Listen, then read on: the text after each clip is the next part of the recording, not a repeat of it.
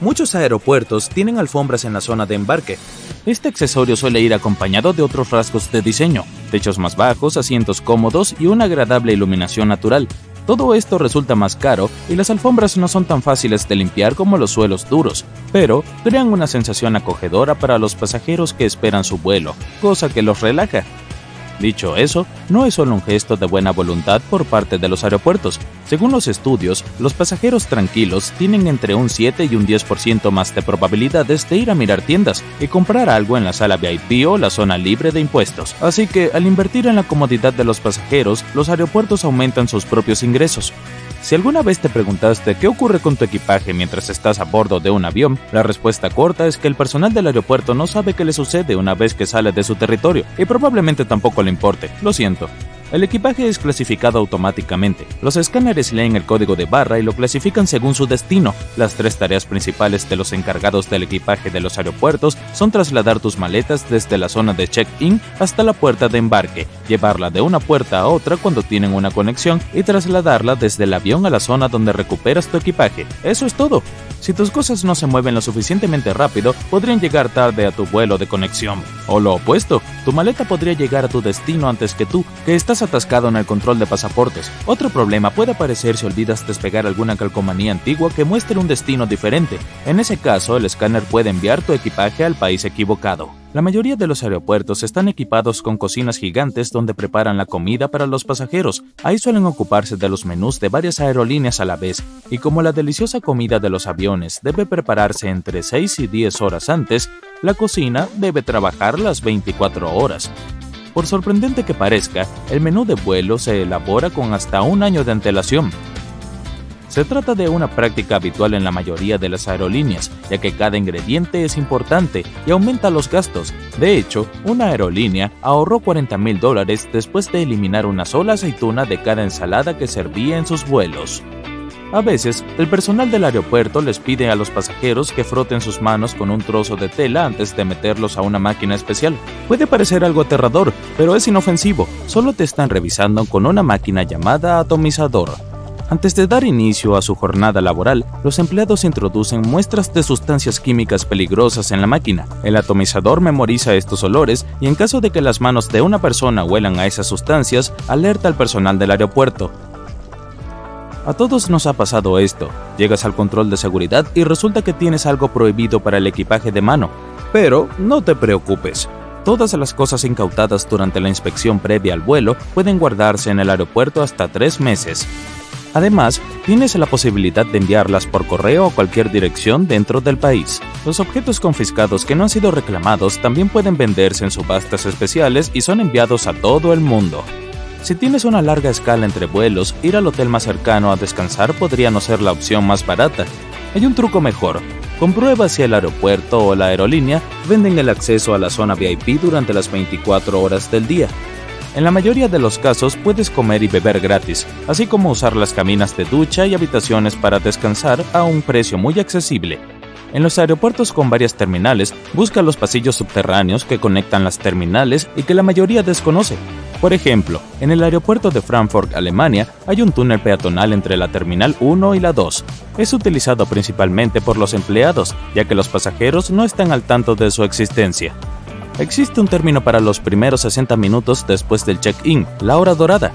Es el momento en el que los pasajeros gastan estadísticamente más dinero en las zonas comerciales y libres de impuestos del aeropuerto. Y tener los asientos más cómodos de esas zonas justo delante de las tiendas es un truco inteligente para atraer a las compras.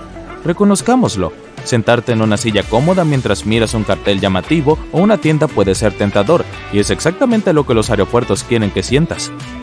Si tu vuelo está sobre reservado y no puedes volar a la hora prevista, no te apresures a aceptar el primer cupón que te ofrezcan a modo de disculpa.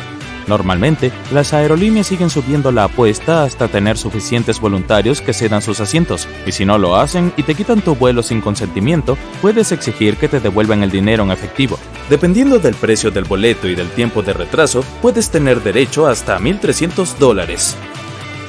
La mayoría de los aeropuertos cuenta con expertos llamados perfiladores. Estas personas practican lo que se denomina control de pasajeros con técnicas de observación, o SPOT por sus siglas en inglés. Analizan cuidadosamente las expresiones faciales, los gestos y el comportamiento para detectar sospechosos. Su trabajo consiste en notar los signos no verbales de ansiedad, como lamerse los labios, rascarse o mirar mucho alrededor. Si un perfilador ve que una persona se comporta de manera extraña, puede enviarla a una inspección, donde se hablará con ella con el fin de averiguar más cosas. Los perfiladores trabajan tanto en las salas principales como en el control de pasaportes.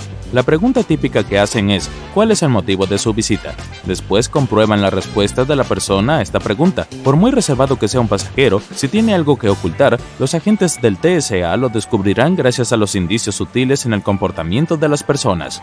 Antes de que tu equipaje suba al avión, pasa por cinco niveles de seguridad, y uno de ellos, además de escanear el contenido, incluye un control por un perro especial que olfatea sustancias químicas peligrosas. Se sabe que el olfato de un perro es mucho más fuerte que el de cualquier ser humano. De hecho, los perros distinguen los olores de 10.000 a 100.000 veces mejor que las personas. No es de extrañar que los aeropuertos aprovechen este supersentido para la seguridad y usen regularmente estos perros rastreadores para detectar sustancias sospechosas.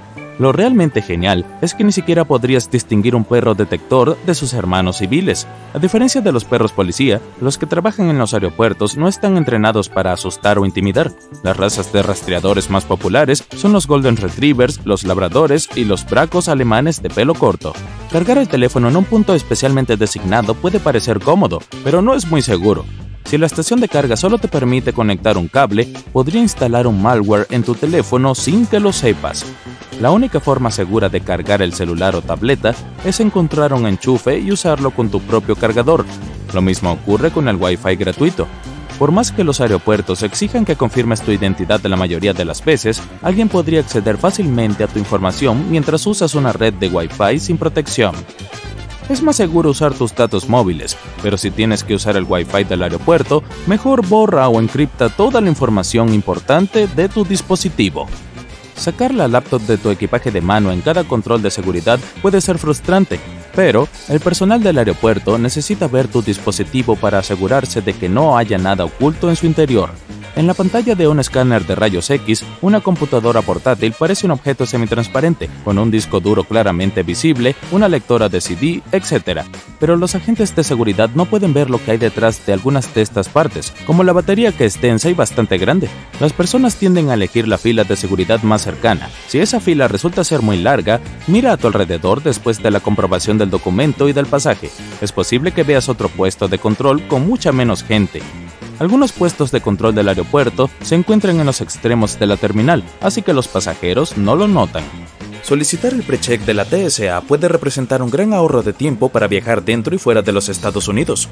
Ser miembro de este programa tiene algunas grandes ventajas. En primer lugar, pasar al control de seguridad de pasaportes es más rápido. Si eres un viajero precheck, no tendrás que quitarte los zapatos ni el cinturón. Y olvídate de poner tus cosas como los líquidos y las computadoras portátiles en contenedores especiales. Si no vuelas desde o hacia los Estados Unidos, puedes buscar servicios similares disponibles en tu país. Si vuelas en clase turista, pero no te gusta, ¿y a quién sí? Haz el check-in online y revisa las opciones de asientos unos cuatro días antes de tu vuelo. Ese es más o menos el momento en el que las aerolíneas suelen comenzar a subir los asientos de categoría y es posible conseguir una mejora a la clase ejecutiva por un pequeño precio o a veces gratis. También puedes pedir una mejora cuando ya estés en el aeropuerto. La mayoría olvida esta oportunidad o simplemente no le importa, así que puede que tenga suerte.